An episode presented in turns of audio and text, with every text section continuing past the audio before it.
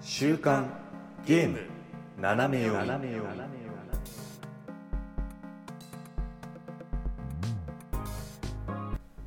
皆さんこんにちは6月15日週刊ゲーム斜め読みですこの番組はゲームに関する最新のニュースをざっくりとご紹介その中で個人的に気になったニュースは尺を取って好き勝手語ってしまおうというゲームの最新情報をざっくりと知っておきたい方におすすめの番組となっておりますパーソナリティは私シュナイダーと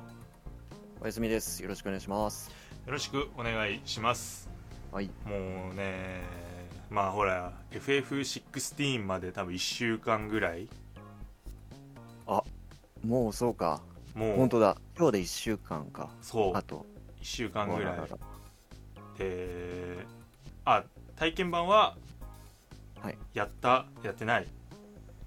僕はやってないやでっす。てい。ないそうですねはい。だから私はやりましたなんか、いつだったかも、こん、ライブアライブか。うんあの、僕は体験版やんなかったですよね、結局。ああそっかそっかそっかで圧勝はやりましたよってなってそうそうそうそう、っていうあったね、こんなこうとん前に。いやあのね本当にその冒頭うん。うん。を、とは言ってるんだけど冒頭かってなるほどのあ、本当。うんそう何をちょっとねこういう意味だってもう分かりやすく言わないでおくんだけどもう俺がやんわり俺のこのやんわりな感じでちょっと言ってるんだけど、はいはいはい。うんなんかえー、えー、って言ってたずっと多分あ、激しい感じ。激しい感じなんか、あ、そううかん。、ここで終わるこえここまでいやえここで終わえー、ってずっと多分なってるみんななってたと思う多分ああ、 あと1週間、このチューブラリンの状態で過ごすのかみたいな。いやもう本当に本当になるほどど。なんでねまあなんだろうねやらないはやらない でいいいいともあー思うし、はいはいはい。うんやるはやった人はやった人でまあまあでも良かったなとも思えるような気もしないでもないみたいな。そうだね。まあ、うん買うの決まってる人とさうん体験版とりあえずやってみようかなってスタンスの人とまたこう心構えが違うっちゃ違うじそうだだそれだよそれあのだから買うかどうか悩んでる人があれやったら買うしかないわゃん、うん、そういう多分あれだよね、うん体験版として、本当に、まあ発売をねもうそもそも楽しみにしてる人にとってはあでも発売より1週間早くあの触れるぞやったみたいな確か感にじでね、うん、遊んだ人もいっぱいいると思うんですけどあーでもなんか体験版って確かにもう買う人よりかは買うかどうか悩んでる人のためって考えた らなんかそう実はねんそうだあのボリュームは正解かもしれない、ああはいはいうんはっい、ていうね、 2時間前後ですかうんぐらいかな本当に、うんうんのちょっとね本当に心が揺さぶられちまったのでおおー、楽しみだな楽しみにしててくださいよまあでもあのなんかねこんな感じで16が迫ってるにもかかわらずもう、はい私はですねいろんなソフトがやりたくてやりたくてたまらなく てはいはいはいあのまあなんとなく FF10 とうんあとサイバーパンクに手をつけてしまった あーなんてことを終わらないですよ終わらないよ どうしようもう続きから最初からえっとね、サイバーパンクは最初からあで FF10 もあ、ーえっとねまあ、何回かやってたけどよく分かってないからもう一回最初からあーなるほどうんいやーお 終わんまあ終わんなくたってまあいいいいんだけどねそうなんだよねちょっと触るでも全然これだからちょっと触ってもその、うん FF16 が出たってなってさ うんまたやったらさ多分後々また FF10 やりたくなった時に最初からやるんだよ俺これその繰り返しなんだ繰り返し本当あにーサイの河原にいるみたいな気分になってるガシャーンっそんてな毎回新作新作がドーンってやってきて崩されるで しょ そうそうそうあーみたいなうーん天国ではあるんだよなあーまあまあそうねうん確かにうんまあね差し迫っている何かと差し迫っている6月ではありますがそうですねうんそんなね我々をもうさらにこう駆り立てるかのごとくいろんな、そうねうんものがあったので今回はちょっとそこら辺に言及していこうかなと思っていますんで、 はい、はい、今週もよろしくお願いします。お願いします。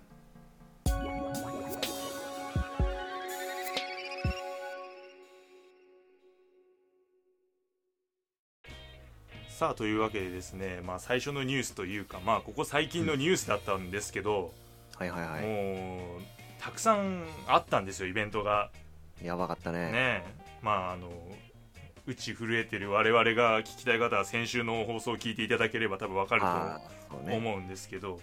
はい、まあ最初のねサマーゲームフェスタうんから始まりまして、ね、はいはいリボルバーダイレクトだの XBOX ゲームショーケースだの、うん。うん、ファイナルファンタジーの発売直前イベント、あったね UBI ソフトフォワードカプコンショーケース龍が如くサミットサマー2023はい。そして、えーまあいろいろもろもろもろもろいっぱいいっぱいあっ たわけですよもう本当に、はい。うん、うん。こんな期間ないよね。ない、うん。すごかったです。うん、あてかもっと言うとなんかさらに控えてるしねいろいろね7月そうなん8月ねそうそうう、そん、そしてねまあそんな言ってると東京ゲームショウが来ちゃうっていう、う。うん。うん、 9月ね。 ねもうどうすんだって いうちょっと疲れてる。も う、みたいもな。う今い勘い弁してほしいし、みたいっいぱい言うだけで疲れちゃったっていうな。ねうんそうだよね。うんでまあまあまあそんな中でいっぱい発表があったんですけど一個一個ね、あのー説明していくとねもう斜め読みどころの騒ぎじゃないので、うん。うんまあ、せっかくね我々2人いるんで、はいちょっと今回はですね思考を変えまして、せっかくなんでこう我々がもう気になったものをもうでーんとうん言っていこうじゃないかっていうので、そうね。う んこれは別にあれだね今言ってたけど思考は特に変わってないわ今。確かに。いつも通り、 いつも通りや。そう、はい変えたいのは構成ですね構成を変えたくて、はいうんあの今まではねこういうまあちょっと日本人らしくこう譲り合いの精神ジャパンであの、うん。おはい互いに「あじゃあ次どうぞあどうもどうも」みはたいいなはいは感い。じだったんですけど、もう今回は前半後半に分けましてうん。もう前半は今回私シュナイダーが気になったもはいはいはのをデデーンとそして、うんえー後半はおやすみさんが気になったものをデデーンとはいはいはい。言っていこうじゃねえのというわかりやすいね。はい、とても分かりやすい感じにさせていただきましたので、はいなので早速ですね私の方で気になったソフトをバスバス紹介はいしていけたらなと思います。え OK ですはい、まずはですねこちらですね6月の13日午前7時に行われました、えーはいカプコンショーケースからですねこちら「逆転裁判456驚きセレクション」ということで、はうーい。んようやく来てくれたねっていう最新ハードで遊べるねっていう。そう嬉しいなーって本当にうん多分みんな思ったと思うんだよねうん。うんまあやっぱりその123っていうのが本当にこう綺麗にねそううんうんうん収まってたから、そうまあここから来て456もやっぱ遊びたいよねって多分うん流れになって、まあ特にこの新主人公であるね驚き宝介くんがね活躍するのは主に456なので、うんはい。うん、これ楽しみにしてたんじゃないかなっていうのとまあてか自分がめっちゃ楽しみにしてたんだ ねいや、てかね、あの、驚きくん主人公の作品がこんなあったんだって、ちょっと失礼かもしれないですけど、うんなんかびっくりして、そうなんだよ、ね、なんか3作もあったんだみたいな。そう実は頑張ってたまあでもなるほどっと並んでたっていてうか、そうそそうの、そう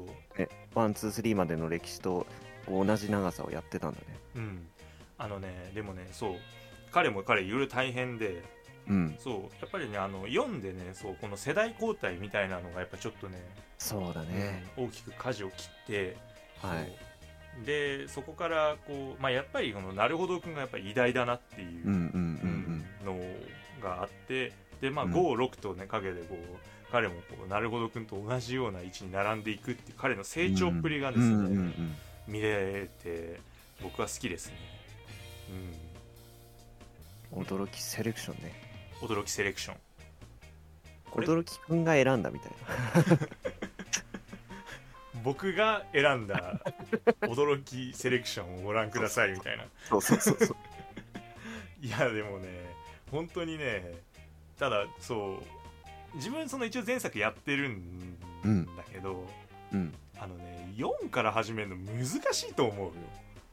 ああそうんうそのな難易度的にってこと難易度的早すにあのあーやっなるぱほど推理的な難しさってやっぱりそのうんどうしても出てくるというかあのーうんうんストーリーともやっぱりこうかませていかないといけないじゃんはいはいはいねはその普通に1個の事件を単体でこうできていくかっていうとそうじゃなくて意外とこういろんな複雑な事件がですね絡み合ってこういうん最後にこう何っていうのがまあ割と逆転裁判ありがちなんですけど、ううんうんうんうんな中でもねこのね推理においてね4はね難しい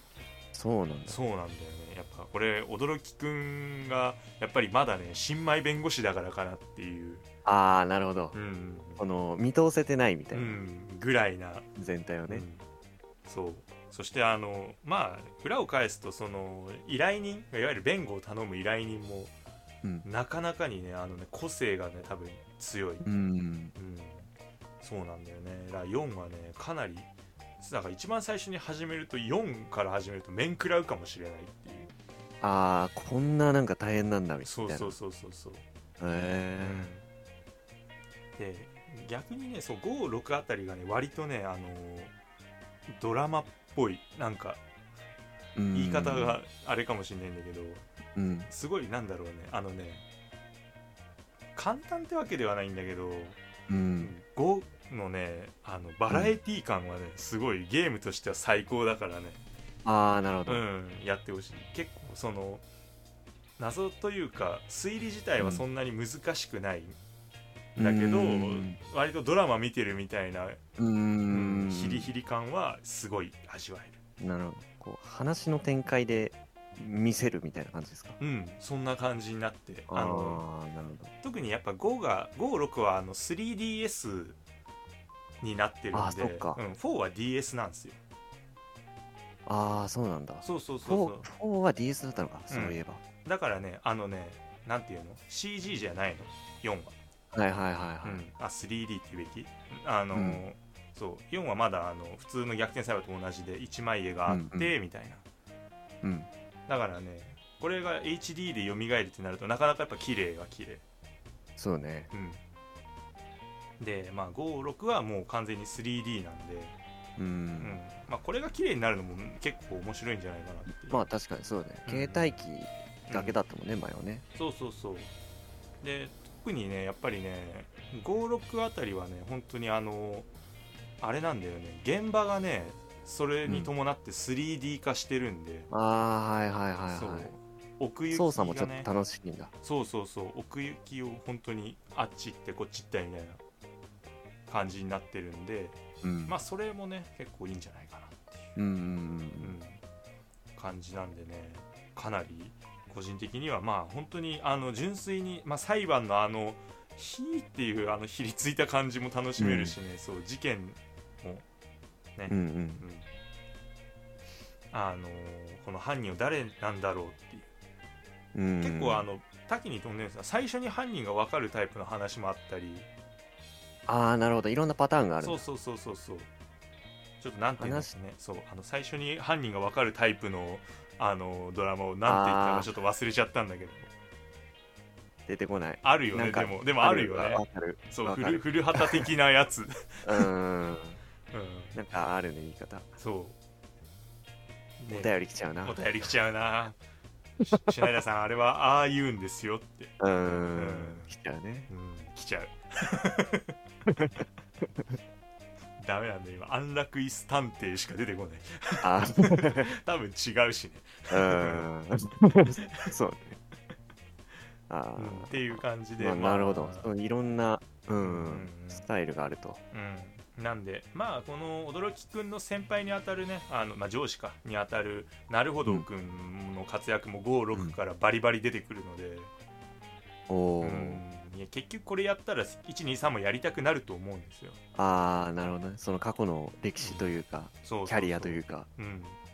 どうして彼はこうなっちまったんでーいとかね、うん、いろいろ見れると思うあーんでなんか4の時結構様変わりしてた記憶がなんかうっすらぼんやりあるんだよねそそうなんかね4でねちょっとだいぶで擦れたおっさんになってう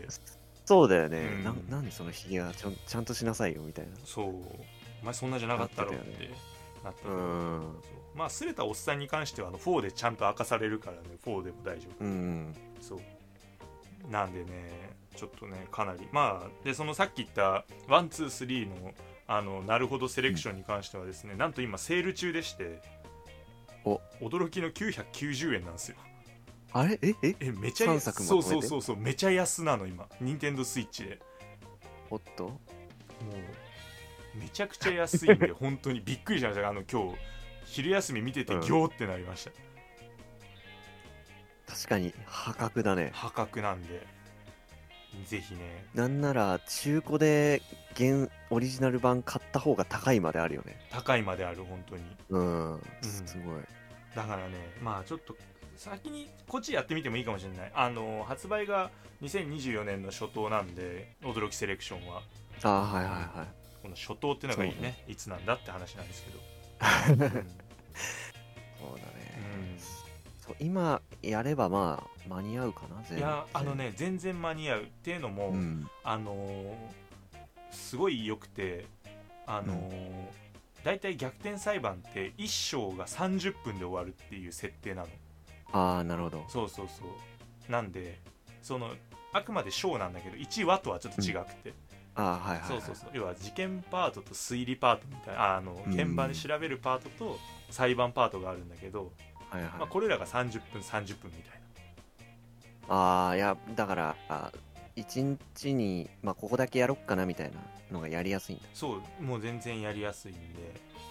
ね最初特にチュートリアルっていうか最初1話なんかは30分の弁護パートだけみたいなパターンが多いんで、ああはいはいはいはい、うん割とね1話だけやるってなったらねさっくりねすぐ終わあるーまあねあれ系はそもそもす全体の尺もそんなに長くないはずだもんねうんいわゆるこうなんてアドベンチャー的なねうんねうんなんかそうそこのお手軽感っていうのがやっぱりいいんだよねうんうんうんなのでぜひねこれはやってみてくださいうんはいということでちょっと1個目からかなり尺を使っているような気がしてならないの いやいでい全然いいんじ ゃない2つ目はいあちなみに3つありますあいや まだ2つあるよまだ2つあるよっていうはいで2個目がですね、えーこちらはですねあのい UBI ソフトフォワード6月13日これは午前2時にやってたやつですね、うんちょっと前に戻ります、えーはいはいこちらのですね発表されたジャストダンス2024ですねはいなんか意外というかそうでもうこれなんでって思ったんだけどまあ思ってる方いると思うんですよ、お前はそんな柄じゃないだろう と、うんジャストもダンスもねえだろみたいなことですそう俺にあるのは2024だけみたいなやがましいわっていうね未来はあるんだみ たいなうんで、まあ、なんでかっていうとこれちょっとやったんすよ俺あの2023をはいはいはいめちゃおもろいんだよこれややマジでったことあるこれあの普通に体験版だからタダでできるんよああいやでもやったことはないですよ、本当これね、うちょん、っとね騙されたと思ってやってみてほし い本当に体験版でいいから、体験版でいいからえーどういうゲームといいうやかもうね本当にねあのねうんただただジャストダンス、 いやわかんないあの要はジャ、はいジョイコンを持って踊るだけなんですよあの画面でお手本が踊ってくれてんの、うんそれに合わせて踊るだけなの別になんかうん音ゲー的な要素は一応あるんだけどあのパーフェクトとか、オッケーとか、はいはいグッドとかあるんだけど、あもう関係ない関係ない関係ないですあれはあのージャストダンスのダウンロード版がそのとりあえず任天堂スイッチにあるんで、うん、うんこれをまあダウンロードしてみるとあのーうんあれが踊れるんですあの BTS の「ダイナマイト」が踊れるんですけどおー韓国の有名なあの韓国人グループなんですけど、うん、多分それはめっちゃ有名有名でまあ踊りもめちゃくちゃうまくていいんだけどああはいはいであれのひ誰かになってまああ一ー人になりメンバきっーてそうそうそうあの実際にそのジャストダンスのゲームって4人ぐらいで遊ぶんだけどうんその4人の中からどの立ち位置かまず選べるのよどの立ち位置で踊るかみたいなで選んだらもうそのあとはもうその人の真似をするだけなの見て振り付けとかもな違うの立ち位置でそう違う、ああそうなんだうん、あのそれこそ2人でハイタッチしたりとかするパートがあったりするんで、えーその人たちだけでみたいなうん、でもソロパートもなんならあるみたいああなるほどなあ、うんなんかじゃあ想像より俺はだから本当それこそリズムゲー的な感じなのかと思ってたいやもうねすごいんだよこれ何がすごいってうんあのねダンスをそのタイミングよくてっきり俺もさゲーム的なところを考えた時にうんタイミングよくそのジョイコンがこう下を向いてればいいとかねうん拳をつ突き上げてるんだったらジョイコンが上にあればいいかみたいはいなはいはい、気持ちでいたんだけど、うんもうダメそんなんじゃ点数は伸びないああれびっくありジャすスるトダンスつってんだろって言われちゃうんだ、言われる本当に言われ るあのねゲーム側が俺を見透かしてんだわあれああなるほどそうあのね本当にそのうまく踊ろうとするとうん点数低いのあれその楽しめよみたいなことそうあのねハートハートってダンスはハートだよって言われちゃうんだ言われるで、へーもう俺試しに本当にもう焼けっぱちみたいなもうんうお手本通りもうその右下の判定バーとか見ないの、うんうんうんもうね焼けっぱちでね本当にねトレーナーが笑ってたら俺も笑うみたいなぐらいのああなるほど、そうぐらいの気持ちでもう本当になりふり構わずうんぐちゃぐちゃ踊ってたらうん、めちゃくちゃいい点が出る伝わるんだ伝わるハート伝わっちゃうんだ伝わった俺これ家族でやったんだ けどあのねいいなそうやっぱりねう、うん、ハートの強い人が勝つようにできてるああなるほどねそうだからもうい例えばなんだけどいやこんなもうお母さん踊れないわこんなのみたいなさうん、なるじゃん BTS 無理だわっそてなっちうゃうこんなの無理よってでもこの人のなんかあの振り付けは知ってるからやろうって言ったらやっぱ勝つんだよね、母親がえー勝ちます、すごいねそうあのねキレの動きとか関係ないもうその人のハートで勝勝負できるっていうえー、なんか想像してた感じと違うないや俺もね違ったあうんこれなんだっていう、そうでこれあの体験版というかダウンロード版はあの、うん要は買ったりすると新しい曲ができるっていううんタイプのやつなんで、その普通に無料でダウンロードすしたらオンライン対戦が可能なんですよこれはいはいはいそうだから今おやすみさんがダウンロードしてくれたら俺たちあ BTS ーダンス対決ができますなんか今言われる気がし たんだちょっと恐ろしいよあ、ーなるほど本当にそう、 えー、だからね俺の方がうまく踊れるとかないんだよもうハートだからそうだからもしかしたらおやすみさんのハートが上回るかもしれないああ曲知らなくてもまあいいけんかないけるとト思うレーナーのんまあ踊ってるのと一緒に踊ればいいってことだもんねそうっていうねもう本当にそんな本当にダンスゲーム本当にああそうゲームの上手い人が勝つんじゃないんだっていうのを知らしめてくれたんでちょっと e スポーツの可能性を見たよね俺も 本当に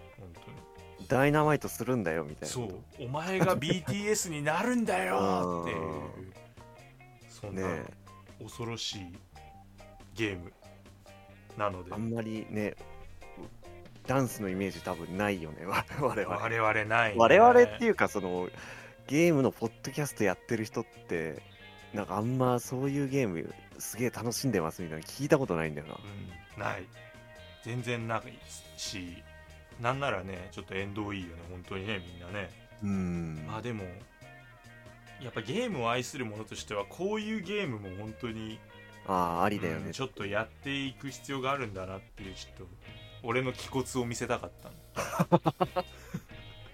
えーいやでもなんかもちろん話としてすごい面白かったよぜひね、まあ、これうんもちょっと楽しみだなっていううんうんうんので、結構ねあのねすすぐ発売する10月の24日とかに発売するんでおお割とす今ぐそうーですそうね割と早いよね今発表されてこの時期だとねうん、 大体まあさっきのしね24年初頭じゃないけどさうん来年とか今年の本当と年末みたいな話を今してるところがねほとんどのようなそうなんだよねもうだから10月24日に踊りくれよってもう UBI は言ってるんよこれはもう あ言ってるんだ言ってる言ってる言ってる 準備できてんかみたいな、そうおめえらーってイエーイって感じだからえうんぜひねこれもちょっとおすすめしたかったなっていう、ーはいうはいんゲームの可能性を見出したんで はいそして最後はですねこちらもですね、はいあの UBI フォワードまあ正確にはあの XBOX ショーケースの時に、うん発表されたんですけどまあはいはこいちらがですね「スター・ウォーズ・アウトローズ」ということで、うんこれもまあまだまだ2024年発売っていうだけでうん特にあの情報は出てないんですけどこれもねすごいね、楽しみみなんですよ僕「スター・ウォーズ」まあ、うんそのすごい好きっていうとファンの人に怒られるから、そうっていうぐらいの知識だからあんまり言えないんだけど「はいはいはいスター・ウォーズ」まあ456見ててはいいなって思ってるタイプのうんうん人なんでこれのまあ要はオープンワールドのゲームが、ちょいちょい出てるよね「スター・ウォーズ」のゲームね、うん、相当なこうクオリティというか出てる出てるうんそうなんだよねあのバトルフロントみたいなのはああーはいはいはいそうあったねよくやってたおおただなんかちょっとかそってたりしたからちょっとなかなかマッチングしなくて自分がそのやりたいと思った時にあーあーそっかあれそういう感じだったっけそうそうそうあのーオンラインオフラインがねちょっとなかったんだよね最初はねああそうもうマッチングオンリーみたいなうんでやったんだけどそう全然人が集まらなくてうんそうあの寝ちゃってタイムアウトしてたみたいな 唯一のマッチングを逃したみたいなことあったんだけど、うん、なるほどねそうあんまりにも 待たされて寝ちゃったそうついついまあでそんな中で今回はですねなんとオープンワールドのアドベンチャーということでまたねそうねこういう感じで来るんか次はいやでもねなんかこれがやりたかった本当にやっぱどうしてもあの、うんあくまで FPS だったからさうんうんうんあのちゃんと「スター・ウォーズ」の世界まあだってさ、うん宇宙系のやつをオープンワールドにするって割と無謀ではって思うんだけどそれは確かにそうねそうオープンにしていいのかっていうそうなんだよそれでなんかオープンにしちゃうと何どこまでいけんのみたい な銀そうだ河よ系、ね銀河系 ってうん何、みたいな、スター・ウォーズって言っちゃってんけどみたいな、まあでもそういう惑星間のね戦争の中でのオープンワールドだから、うんうんうん、なんかいいと思うんだよな特にやっぱり戦争中ですからね、うんうん帝国軍とさ反乱軍みたいなさ、うんうんうんのがあってそれらのこう戦争中に、まあ、いわゆるちょっとまあ悪い柄の悪いねアウトローな人たちっていうのがやっぱどうしても出てきちゃう戦争だからね、うんうんそんな中での主人公がどうしていくのかみたいなのが多分描かれていくみたいな、うんうんうんなんかいいんだよねまああの惑星間のその戦争だからそういうのをね歴史を追いたいなっていうのもあったんだけどうんあえてこの世界観に没入するっていう意味でうんうーんそうねそうまあ本当今年あのホグワーツレガシーとかも相当ヒットしてるからねそうなんだよねこれ系はなんか可能性感じますよねいやー感じてるやっぱこの映画を舞台にしたオープンワールドってバンバン出してほしいな、うんあの世界に行けるんだみたいなねそうなんかねだからねどんどんこういうのはもうやってほしいですね私はね、うんうんいやーでもねこの「スター・ウォーズ」のさ映像最初うんうの、んうんうんうんこれ何トレーラーっていうんだろうちょっとわかんないんだけどそあう最初のねあはいはいはい出た映像はねほぼほぼ映画だからね、まあもう本当現行機のパワーはすごいよねうん、いいややーそううん最初あの既存の映像を寄せ集めたのかなって思って、うんうんうんうんうんうん歴史を振り返ってんのかなみたいなそうそうそうそうそう違ったすっげえ違ったそうなんだよなんかねまあそんな主人公がですねまあいろいろとこう、その戦争中にこう悪さをしてうんうんでそのことでまあ要は指名手配犯になったっていうところで、うんうんまあうんうん映像自体はあれしてるんだけどうんここからどうのし上がっていくのかとかねそういうのもうーんまあでも本格的なこう情報とかはこれからまだですねうんうんまあでもあの時系列的にはねエピソード5とエピソード6の間なんですよあそうかそういうふうにもう明言されてるのか、うんうん大体そうそこら辺じゃないかっていうので、うん、ちょうど本当に俺456だけ見てたんで四あれ456123って公開されたんだっけそうそうそうあそうだよね456123789の順番ああそうか789万そう一応789があってでそうでまあ私は一応のその親子対決そのねルーク・スカイウォーカーそうだよねうん、うんう、うん親子対決の456だけ見ていいなーってなってるから、そうだからまだね123見てないからあんまり「スター・ウォーズ」ファンですっていうとちょっとこうあそうあ語弊があるというかお前は本当分かってんのかみたいなのになっちゃそうう本当に石にされてしまう ので、うんいかにダース・ベイダーが誕生したかみたいな感じでしたっけそうそうなんかワンツースリーはそうだよねダークサイドにうん落ちるまでみたいな、そうそうそうそう、そうだからそういうのもまあでもほら「ハリー・ポッター」もそうじゃないあの映画を見る前にやるべきか映画を見あずーに、はいはいはいそうはいそうはい、映画見てからやるべきかみたいなでもなんかどっちでも結果いいみたいなそうそういいみたあいれなだったよねうんそうだからどっちで自分はまだだからね映画もまだちゃんと見てないしなんだったらゲームもちゃんとやれてないしでね、うんまだホグワーツをレガシーできてないからああホグワーツの方ねそうあのこれも楽しみだしなんかいろいろと楽しみがバンバが増えていくそうねうんそういやなんだよーねなんか徐々に来年の予定もまあ日付は具体的なの分かんないんですよねちょっとこう埋まり出してるというかそうなんだよなマジで、うんなんかプレイ自体がレガシーにならないよう に、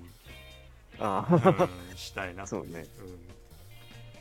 といった感じでですねまあ私のおすすめは、まあ、こういった逆転裁判とジャストダンスとスター・ウォーズです、なんかすごいバラエティ豊かですね ちょっとねやっぱ広く浅くゲームを愛する者として はちょっとこういう感じになってしまったなという、うん感じが否めないけれど、はいまあまあまあまあまあねというわけなんでねじゃあ前半はここまでということで、はい後半のですねお休み編をちょっと楽しみにはいはいしていきましょう、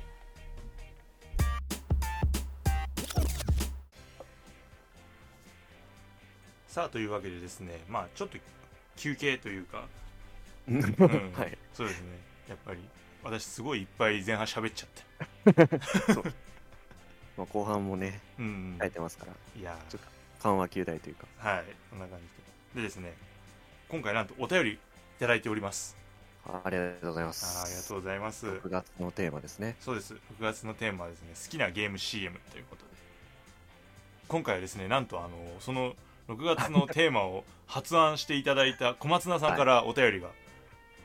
来ております元祖はい元祖です CM をはい、パイオニア小松菜からのお便りを今から読ませていただきますはい、先日お世話になりました小松菜です6月のテーマ「好きなゲーム」の CM を発案させていただきましたので私も一つ紹介せねばと思います私の好きなゲームの CM はスーパーファミコンの「スーパーマリオ RPG」の CM です簡単に説明するとパックンフラワーがコーラスしている CM なのですがロールプレイングゲームやったことない人も OK マリオと旅に出ようドラマを作ろうという歌詞が何年経っても頭に染みついています最後に流れるスーパーファミコンが4000円安くなるクーポン券付きもツボです任天堂は商売うまいな思い返せば友達が結構持ってたソフトですがクーポン券を活用してスーファミを買ってもらったのかもともあれハッピーな CM でおすすめですということではいありがとうございますマリオ RPG ですよこれでもまあまあ有名ですよねうんうんうんううんんなんかね何回かねや何回か頑張ってやったことあるんですよこれあマジですかそういいなあでもなんかねあのソフトの都合なのかねなんか途中でよく止まるんだよね、ああそうなんだそう処理落ちっていうかうんみたい止まなっちゃうのか何かがあって止まっちゃっててそうなかなか最後までいけなかったんだけどでもへねーすごい面白かったいやーいつかやってみたいというかなんかこれ画面見たような記憶あるからもしかしたら家にあったのかなちょっとね曖昧なんですけどねえでもこれはなんだっけあれだっけスクエアエニックスああ、そう、スクエアと、うんうんえーっと、任天堂の共同ですよすごいよねこれってね。もうなんか FF ネタとか入ってるじゃなかった違ったっけ あそうなのなんか、どうだったかなでもちょっとマリオにしてはシナリオがシリアスだみたいな。あーあーあーちょっとこう、スクエアのテイストなんじゃないかみたいなね。なんかねお金ないのに宿泊まってなんか怒られた記憶ある うーん、まあでも従来のマリオでそう宿泊まるとかないよね。ないね確かにいやー、面白いよね。そうあ確かに言われてみればその RPG にするっていうのは、なかなかすごい思い切ったこねとだよね、これは、いや、どういう経緯でそういう、なんていうの、ソフト開発されたのかとかもさ、うんうん気になるしね。まあ、ロールプレイングゲームやったことない人も OK っていう、その歌詞。うんうんまあだから要するにマリオはまあアクションゲームだっていうところからまあみゲーム性が全然違うじゃないですかそうだねそうだからそういうマリオファン向けの歌詞というか、うんうんうんうんうん確かにそう、だからねドラマを作ろうって書いてあるそうねドラマを作るのもそうだよね、うん本当にまあでも確かにあの横スクロールアクションだけで見るとねなんだかすごいこうポンポンポンポンいってる感じするけど、うんうんうんまあ、実際問題多分こういう感情経てるんですよってああ、うん なるほど、言われたら納得がいくよね、うんうんうん、うんそしてあれだからねスーパーファミコンが4000円安くなるっていううん、ソフトにクーポンがついてるのかだからうん、うん、合わせて買ってねみたいなのとかそういうことだよねこれねこれでもまあやっぱソフトをだから先に買う必要があるってことだよねそうね一緒に買っそうたそらう4000円安くしてくれんのかねあーどうまあさすがにしてくれるんじゃないかなと思いますけどねそうだよねうんうんじゃあ一回帰ってくださいとかじゃないでし ょ帰って家で開けてきて中のクーポンを持ってきてくださいみたいまどろっこしいことをみなたいな、うんいやいやいやわかるでわかるでしょみたいでもまあ確かにこれをやればす、4000円安くなるってだって4000円安くなるってことはさもう本当にソフトは1本なああっそてういうね感じなのかな、そもそもこの「スーパーマリオ RPG」っていくらぐらあーはいはいしたんだろうねっていうわかんね当時の当値時段え当時のーゲームソフトまあ今より安かったじゃないかなってお思うけどどうかなムね今ね、まあ、ちょ今とはこう経済状況がだいぶ違うだろうから、そうだよねね、単純な値段はあんま当てにならないというか参考にならないかもしれないけど、そうなんだよね当時でも小売価格みたいなのが、まあ、出てたには出てたんだろうけどね、うんあ希望小売価格みたいなねうんまあでも4000円安くなったらまあまあまあまあまあでもそうだよほとんどもう一本買ってるようなもんだろう大体そうだよね、まあ私はあれなんで当時の値段調べますけどねいやー、でも、そうね、す、まあだから、まあ、マリオ RPG だけじゃないのかな。一部のソフトではこういうクーポンが多分ついてた感じなんです今か多ね。分何個かあったと思う多分うーうんん。で、まあ、スーファミ、ね、買ってもらったのかもって書いてますけど。まあだから子供としてはこう、親御さんに ちょっとこう、アピールしやすいみたいなことですかね。うんそうだよねあえっとねスーパーファミコンのね定価価格はね出た2万5000円そう本体おー、2万5000か。うんあでもねやっぱね、本体2万5000円やっぱソフトは1万円ぐらいするらしいええそうなんだ。うんあーでもそう考えたら4000円はでかいよね半半額ぐらいにまあ抑えられるのか。いやーでも当時1万円が今の感覚でいくらなのかまだちょっとわかんないけど、そうか。まあそれこそ今ちょっとソフト割高というか、ね、一本一本高くなってるなとは思うけど。そうだねでもまあ、クオリティの問題というか、うんうんうんうんうん、ねそりゃこんだけ作ってたら1万円になるよねみたいな。確かにうん。あのね定価がねあ出た出たスーパーマリオ RPG7500 円なるほど。あでもやっぱりなんか今ぐらいだよね本そうね。当に、うん、確かに。じゃああんま変わってねえのかなんかもしねかしてそうゲーム高くなったよねとかって思ってたけど、な。うん。なんとなく思ってたけど。うん存外まあそんなことはないね、うんうん。特に任天堂のソフトとかに絞ると、そんな変わってない気がしてきた。ねうん。そうなんだまあでもいやー7500円かいや子供うんが当時どれぐらい、お年玉とかどれぐらいもらってたんだろうねあかんね まあそれこそ時代関係なくもらえてるやつはもらえてたみたいなああね個人差もありそうだけどね確かに結構小学生の時周りがすげえもらっててびっくりした記憶があるんですけどうんうん確かにちょっと貧富の ねもうちょっと始まってたよねそこら辺からねうん始まってたちょのかなとうん SDGs の壁はそこら辺から始まってた気がするまあわまあそんなにねもらえてなかったわけじゃないけどこれやっぱりうんあれなのかなこの4000円安くなるクーポンがついてるっていうのはさうん子供の交渉材料としてはこう有効だったのかね親への交渉にはまあかうんダイレクトにその親御さんに向けたメッセージなのか、まあでもねねだから発売日が3月9日だったんだって1996年のはいはいはいうんだからなんかまあクリスマスっていうとまあそとかじゃないじゃんねああそうだそうね年末商戦じゃないねそうそうそうだからなんかこのタイミングってなるとなんだろう新生活とかに向けてなのか ああ卒業祝いとかですかなあーそこかわそういかうんこないけとどあーうんでもだから頼むよ母ちゃんハリオ RPG 買ってくれよ、今ならスーパーファミコン本体が4000円も安くなるクーポンもついてくるんだぜってっていうことでじゃないかななんていうのねもできたの想か像しますけどうんいやーなんかね当時のこのゲームを買ってもらうためにこういろいろこう思考を巡らせた時を思い出すよ自分もあー自分たちの時に自分たちの時もいろいろやったもん、分 いろいろやったうん、時には悪いこともねコンプラに反するようなことも多分したとは思うんだけどうん今思うとね 思うとね、うん、まあそんな感じでまあでも CM 確かに斬新だな本体を安くするって CM で言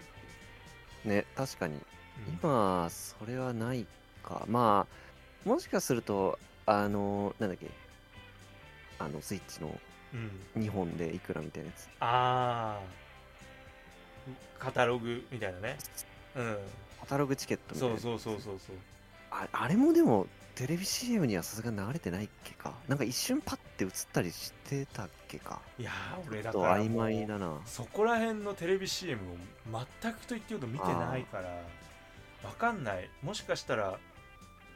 やってたかもしんないすごいキャッチーに1万円あれば任天堂のソフトが2本買えちゃうん だぜとあーかってやってたかもしんないすぎちゃんとかがそれが完全に過ぎちゃったよ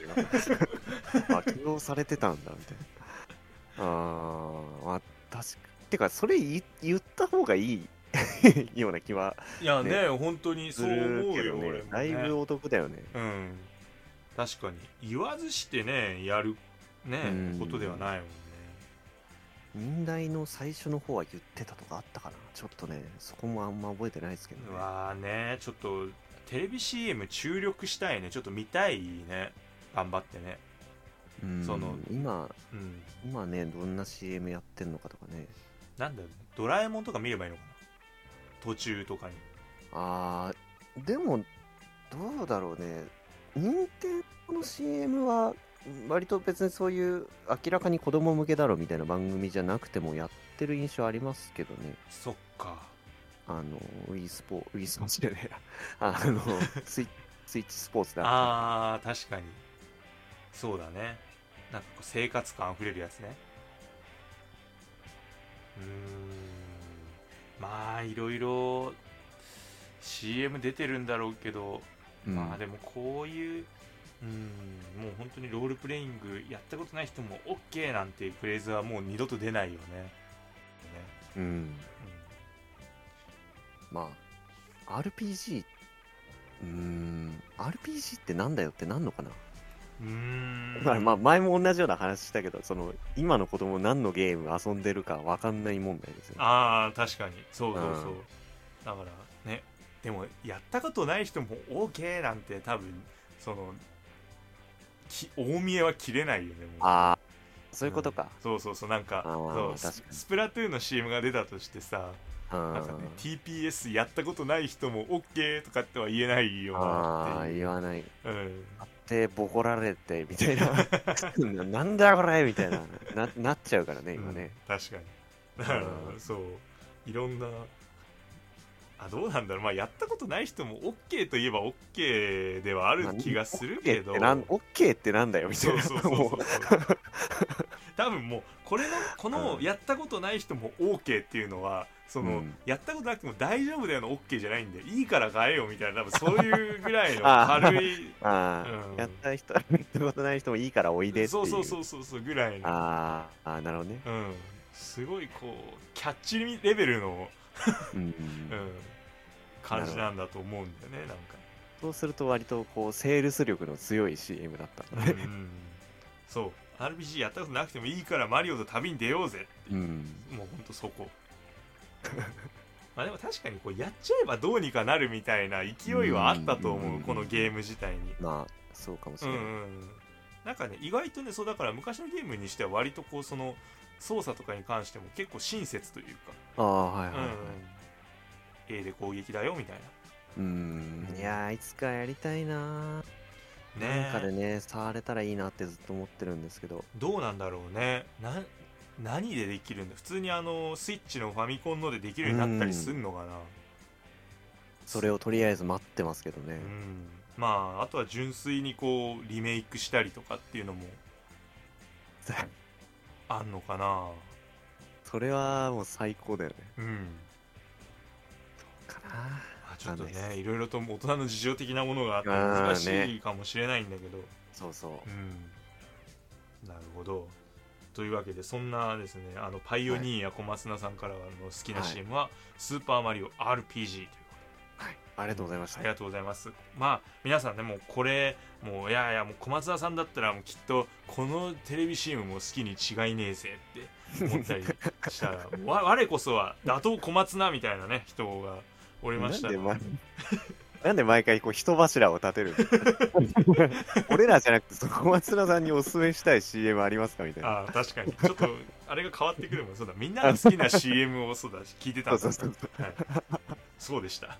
すいません。忘れてま僕が趣旨を忘れてま した。面白い。面白いからいい けど。小松田さんは寝耳に水ですから。ってなりますからねそうそう。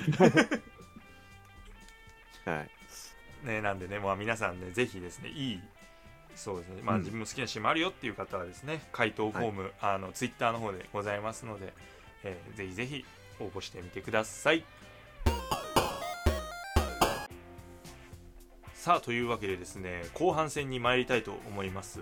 えーはい後半はですね、おやすみさんのですね、気になったソフトをちょっとババーンと紹介してもらいましょう。はい。まあ、5本あるんで、さらっ といきほうまほうす。ほう。はい。まずは、えー UBI、えー、フォアのうん。発表された、えーザ・クルーのモーターフェスおお。で発売日が9月14日に決まりましてはいはい。まあ新しい情報っていうのはそこまで出なかったけどとにかく発売日決定したよっていうことでうんうんね本当にまだ9月中だと暑いと思うんでうん。暑い時期にハワイに行けるよやったねっていううん、結構あの前からね、このハワイがロケーションだっていうのは言ってたもんね。そうそうそうそうそう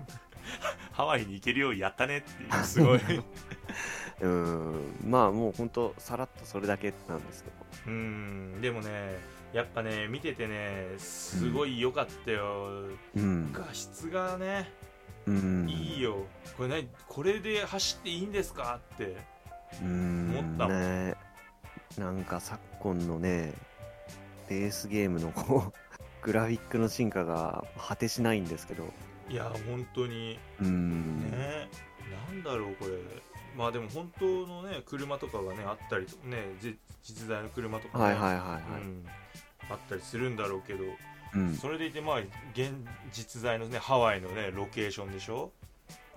ねね今回どうなるんだろうな、なんかそのクルー2は、まあ、アメリカ全土が一応舞台になってるけどうん、うんうんさすがにこう、なんていうか、全体的にこうギュッとなってるというか、まあ、実際、そのアメリカ全部がマップになってたらとんでもないことになるんで、うん確かにうん、だけど、今回、ロケーションとしてはこうだいぶ狭くなってるじゃないですか。そうだねハワイアメリのカオはオアフ島だもんね、そうそうそうそうそう。うん、そうなると、再現しちゃうんじゃねえかっていう、確かもにう、丸々本当に同じ尺で。そうだよねだからもう要はうん広さというよりかは密度の方そうそうそうそう、マップ全部作っちゃうんじゃねえかなみたいな、うんちょっと思ってるんですけど。確かにあーなんかいいなーなんかさ、あのもうもうすでに妄想がはかどるんだけど さはいはい。あの実際に走ったのとさゲーム内で走ったこの動画をこう比較動画みたいなのを出してほしいよねああ、なるほどね。聖地巡礼ですよね。うん、そうそうそうそう そうああ、いや、でもね、本当まあ、単純なね、レースゲームじゃなくて、うんそういう、こう、なんていうの、ロケーションをただ走るだけで楽しいゲームだったんで、その2。うん、うん、今回、正直もうそこだよね、楽しみにしてるのは。確かにうんあ。そうクルーやったちょっと面白かっあ、た本当ですかうん本面白いよね。当になんかね中の人大丈夫知らないかっていうぐらい俺すごい荒いドライビングしたけど面白あかっ あ、わかる。た、うん、なんかね、うん。現実ではこうできないことを本当にこうリアルな描写でやってのけてくれるのは多分このゲームだけなんだろうなという、そうね。うんまあ、ちょっとあの、洋芸の、あのーあるあるっちゃあるあれなんだけど、あの右側を走るじゃないですか。あはいはいちょはっいと最初ね、あのー戸惑うっていう。あーよくややるそうそうそう。あ、そうか、反対車線。あーあー、みたいな。そう そう高速逆走みたいな そうそうそうそう、なるよね。 なるなるなるまあちょっとね、前回やってからだいぶ日が空いてるから、また同じことやりそうだなって思うけど。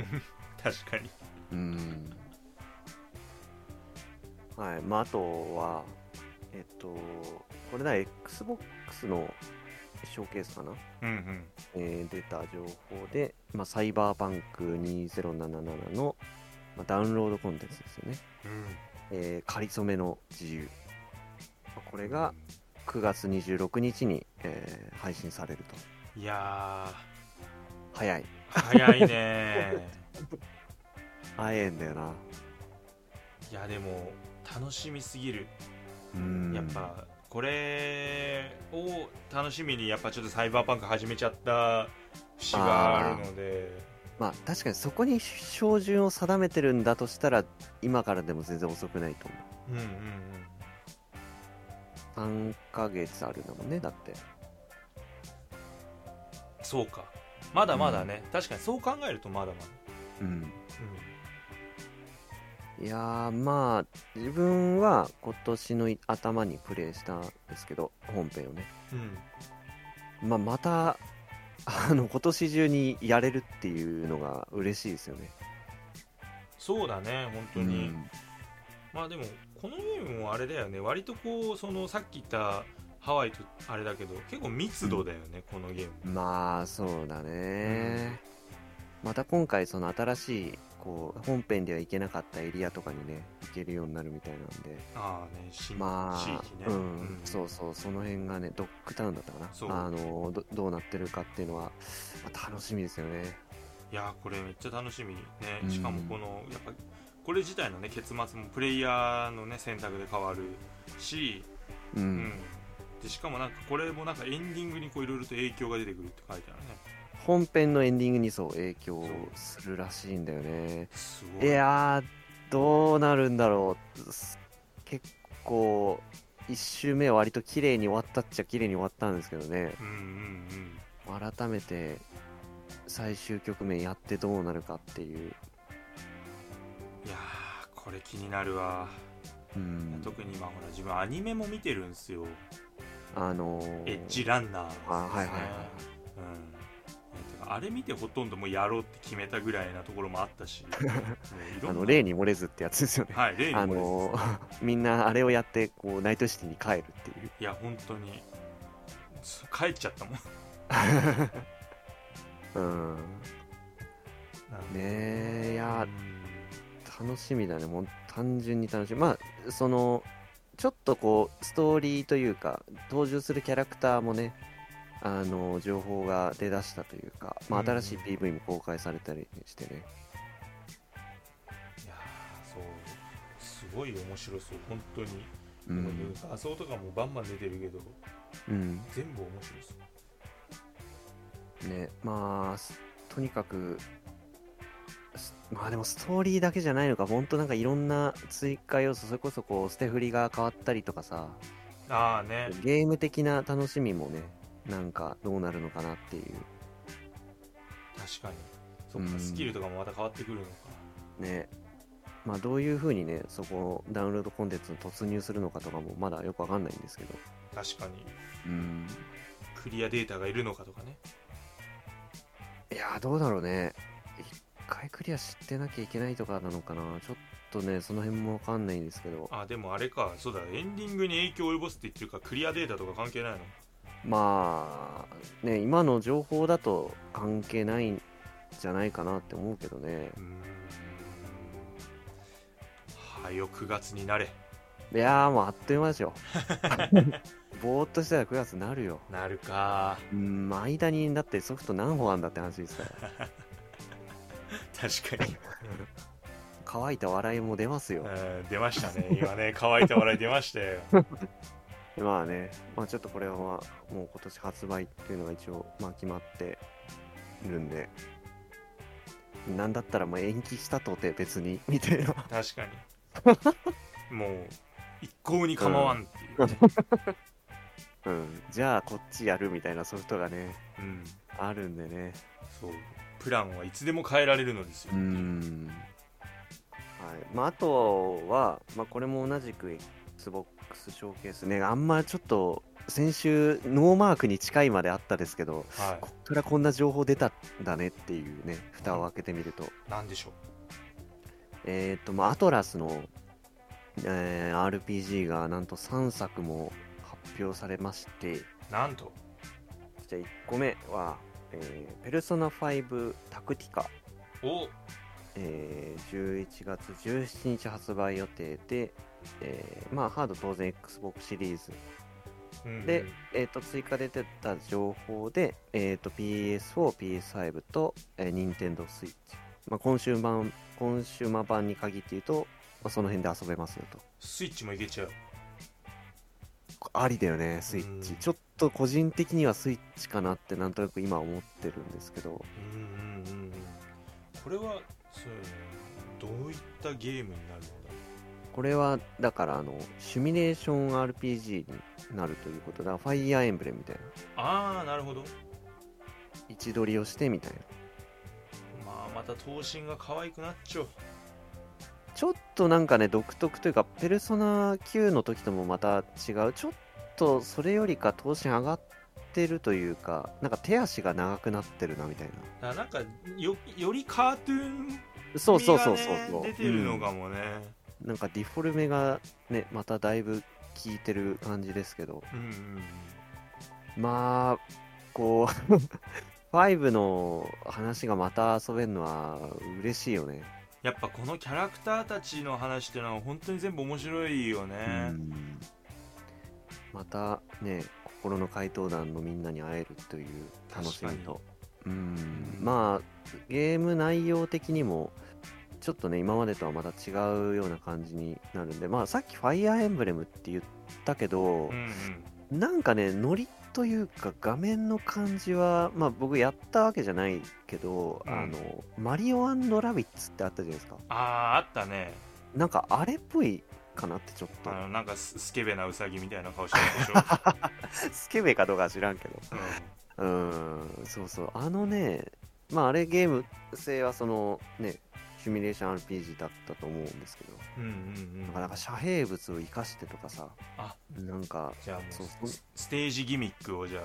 そうそうそうそう、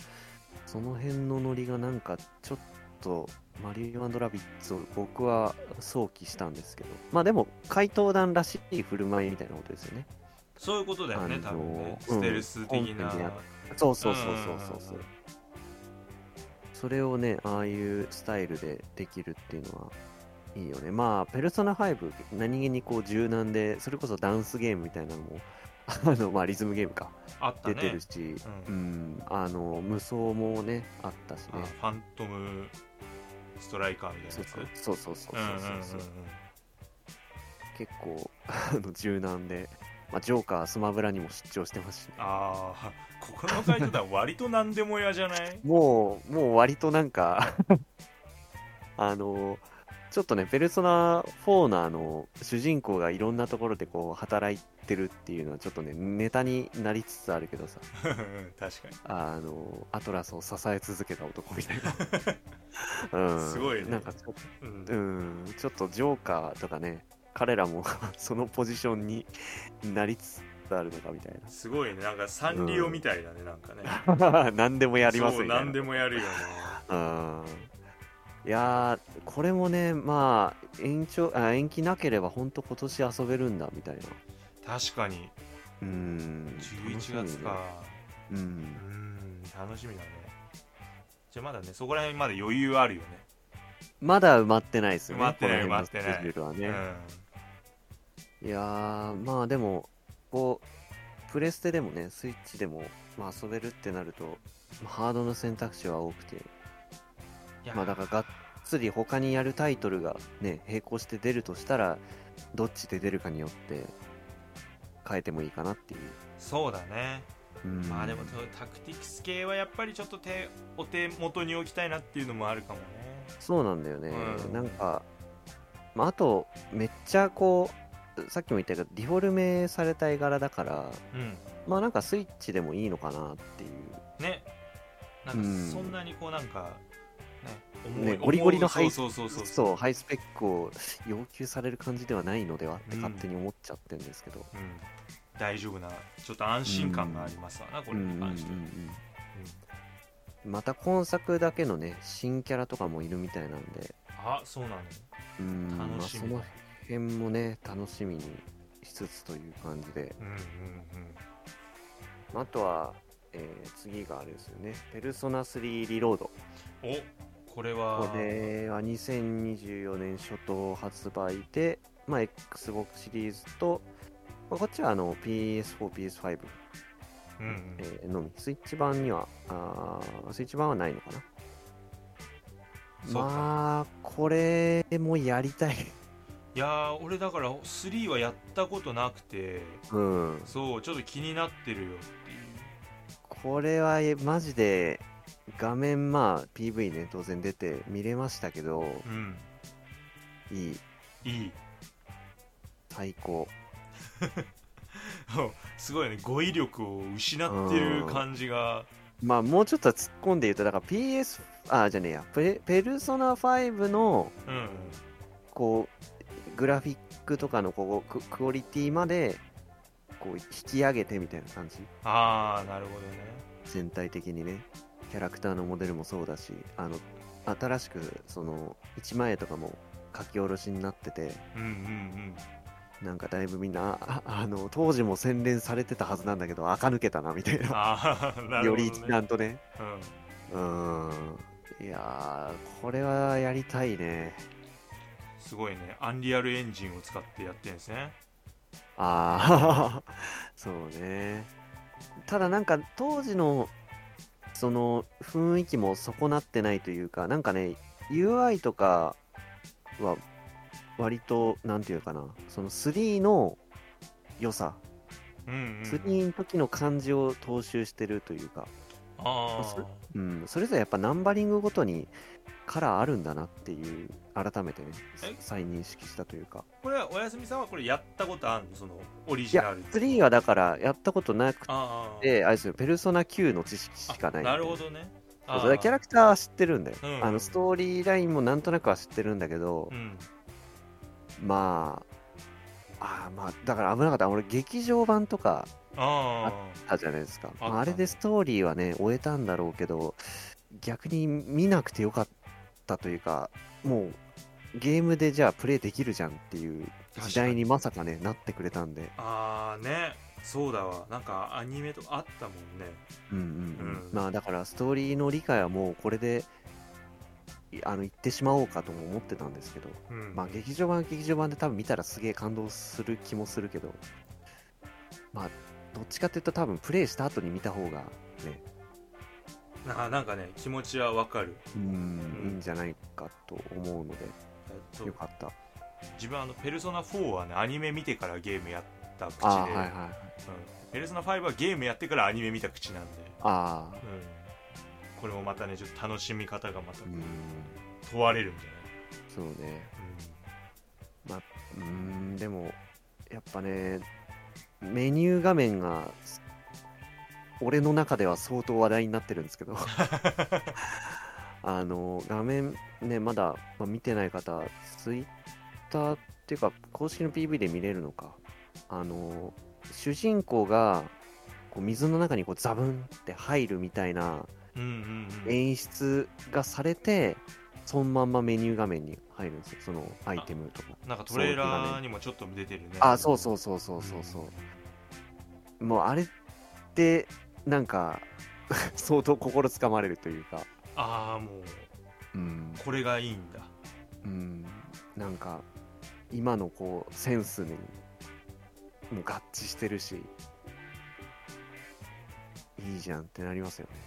まあ確かにねうんそうなかなかねないよねうん。水にってないい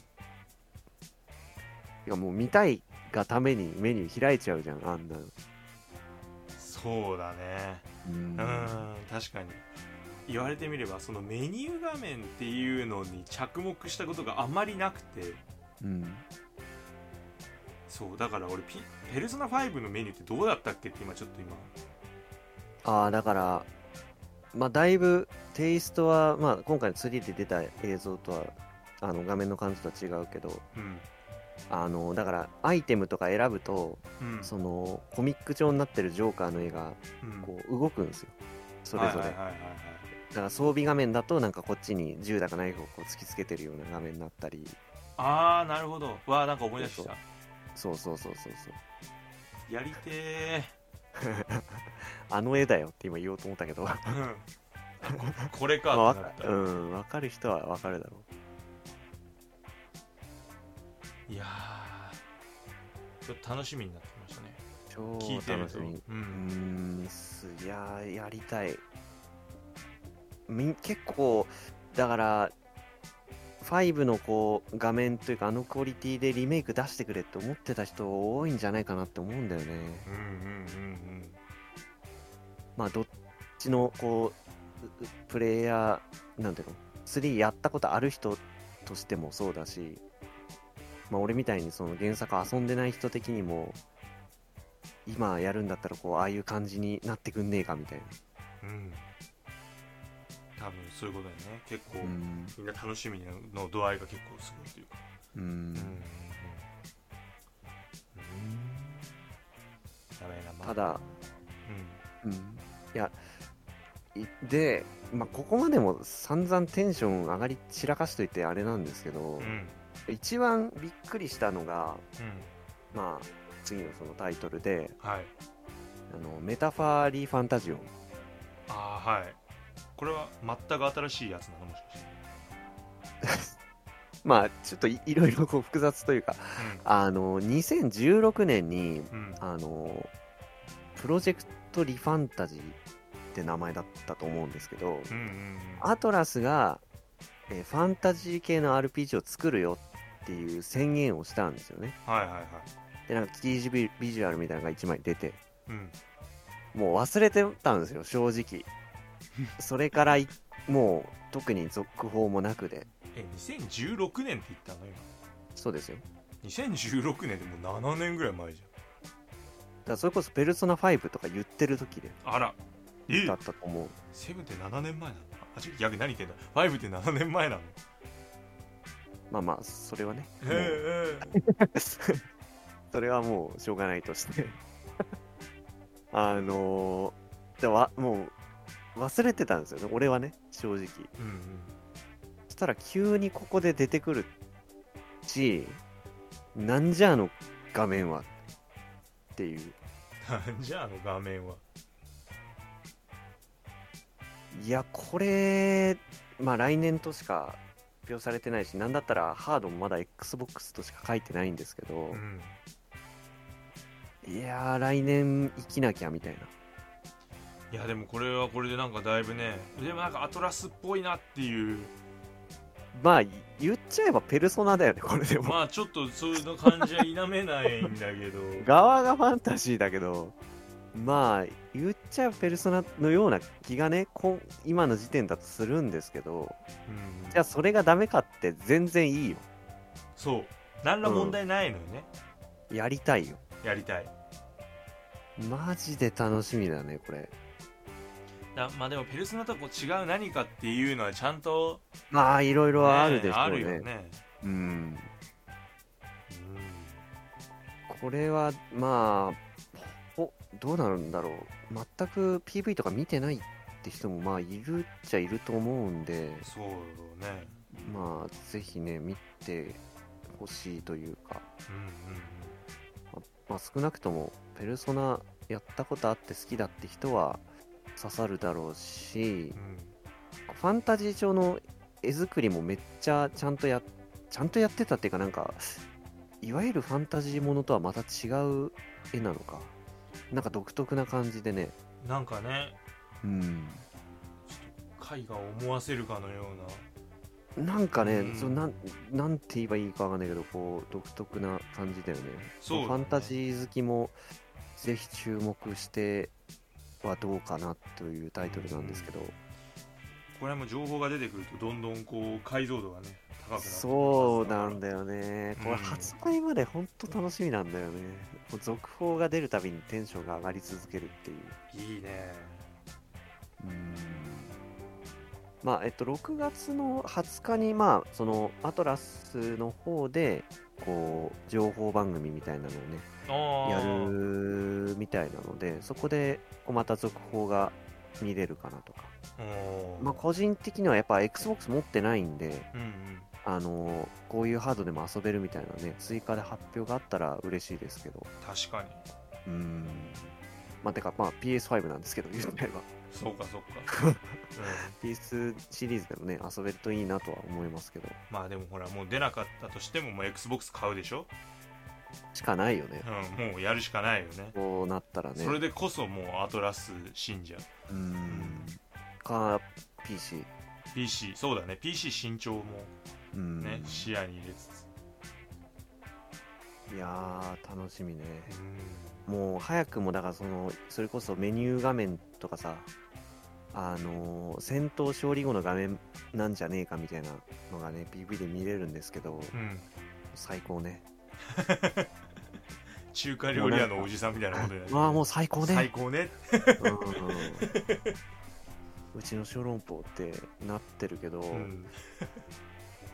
いやだからもうか一戦一戦勝利するたびになんかこんな凱旋みたいな演出するんですかみたいなああなるほどね超かっこいいんだよね壮大だよねそうそうそうそうなんかね仲間のキャラもいいしまあ楽しみねうんまあでも確かに今 PV もう一回見てるけどうん確かになんだろうねこの感じねなんともうんこの形容しがそうた形い容しがたいなんかうんなんだろうなちょっとコミック感もあんのかななんかねグラビティデイズとかああぽいよねなんかああのやっぱも写実的な感じながらもこうちょっとアニちょっとメ入っうんそうそうそうそうそう入ってねっていうそうなんですよ、うん本当だ凱旋って感じめっちゃかっこいいよね。うんかっこいい目にもなかなかすごい面白いねいやー、人のあの感じというかそうそうそうそうそう。ポスターみたいななんか画集かっていうそうそうそうそうんうん う。いやー、マジでテンション上がりましたね。いや、本当に楽しこみ。れ楽しみだねうん確かにどうか PS5 とかでも遊ばせてほしいまあ、個人的にはね。うんまあ、その、やっぱり今回ね、本当いろいろ情報出ましたけど、うんいろんな番組でね、うんうんまあ、個人的にはやっぱこの、まあ、新情報っていう意味で、アトラスのこの3作は、テンション上がりましたね、一番ね。うんねうんいいなるほど、まあね先週はね、それこそ忍耐とか言ってないけどどうかなみたいな言ってたけどさ、言ってたまあこのタイミングじゃなくて逆に良かったよね。良かったもうこれ以上やられたら死んじまうじゃん、もう。いやー信じ信じよう信じよう、うん、こらっていうとこだった思わずちょっと待ってって、マジトーンで言うみた いな。ま、ま、待って待ってみたいな。そう確かによかったよ本当にう。うんんまあこのそうだねこの情報量だったら本当にもういらんかった俺は大丈夫ねえ、油、危ねえなみたいな。いや任天堂側も察したんでしょうねこの量だったらユーザー死ぬなって思ったかうん、そうそうだったらよかったよかったよかった本当ら、うに、ん、このラッシュにぶつけない温情が任天堂にもあった。そう助けてくれた任天堂 は我々をよよかったよ。かったよまあそんなでね、後半、まあ自分の気になったタイトル紹介させていただきましたけど、こんな感じでいかがでしょうか。うんいいですねまあこれ皆さんもやっぱ気になったソフトねいっぱいあると思うんでうん。うん、私はこれが気になったよとかね、いやもううんこれをお二人にはやってほしいよとかね、ありましたらですね、どんどんどんどん感想等ですね、あの回答フォームにああ、くだ確かさいに。。はい、もうみんな言いたくてたまんないだろうからね。ね、なんかこういうの共有したいっていうかね、うん、みんなテンションおのおのなんか上がったやつがあると思うから、そう、そういう話ができたら面白いですよね。そうですね。いや本当にそう、もうなんかお二人なんかチャチなこと言わないから来てください。本当にそれだけです。 いやいや、そっちの方が 大変なんだけど。そうなんです。 それも大変なんです、実は。行った後に気づくっていうね。はい、というわけで、まあ、怒涛のラッシュでしたね、情報はうんい、よかったです。よかったです。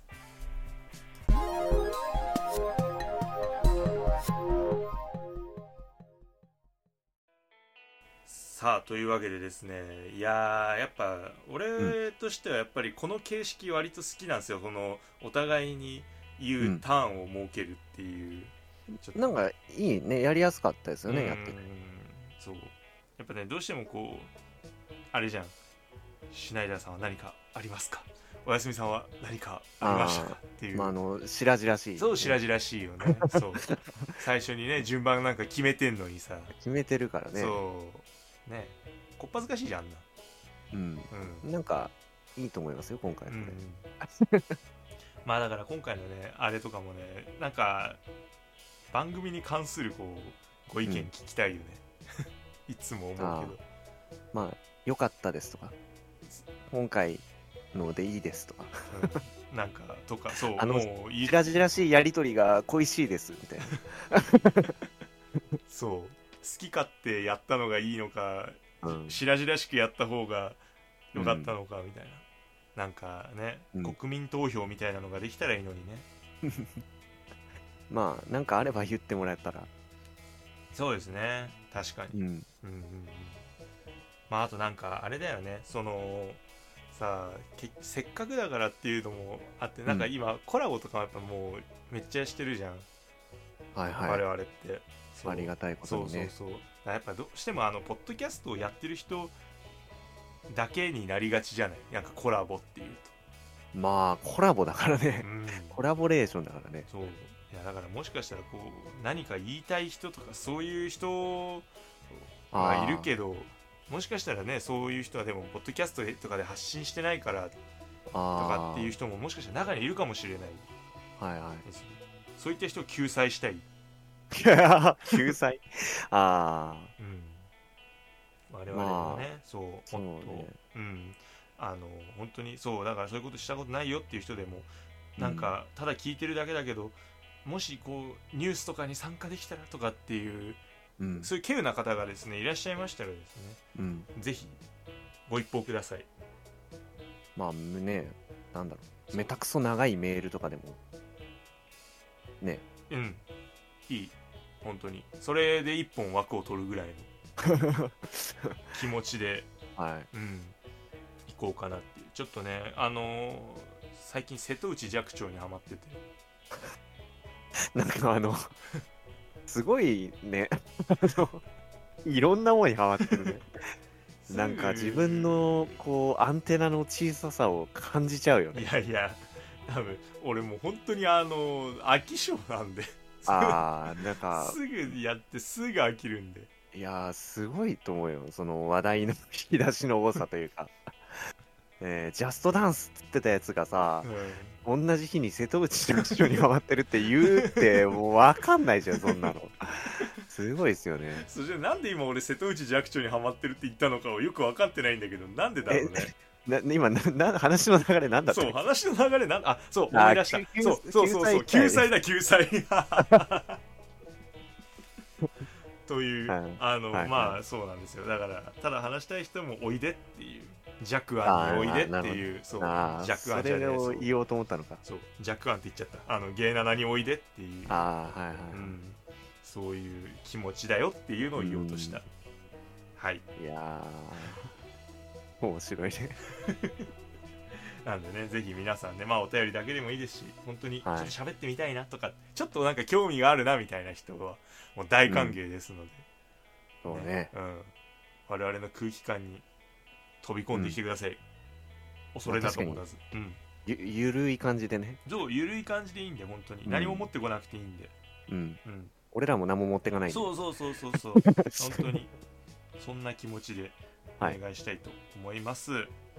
はい、さて「週刊ゲーム斜め読み」では今後もゲームの最新情報をざっくりと紹介していく予定です、えー、Twitter アカウントございます固定ツイートの方からお便り感想も送れますのでフォローの方よろしくお願いいたします感想ツイートつぶやく場合はですね、えーハッシュタグシャープの後にゲー7、えー、ゲーがカタカナ7はひらがなゲー7をつけてつぶやいていただけるととても喜びますそれではそろそろお時間の方がやってまいりましたので、週刊ゲーム斜め読みまた来週お会いいたしましょうお相手は私シュナイダーとおやすみでした。それではまた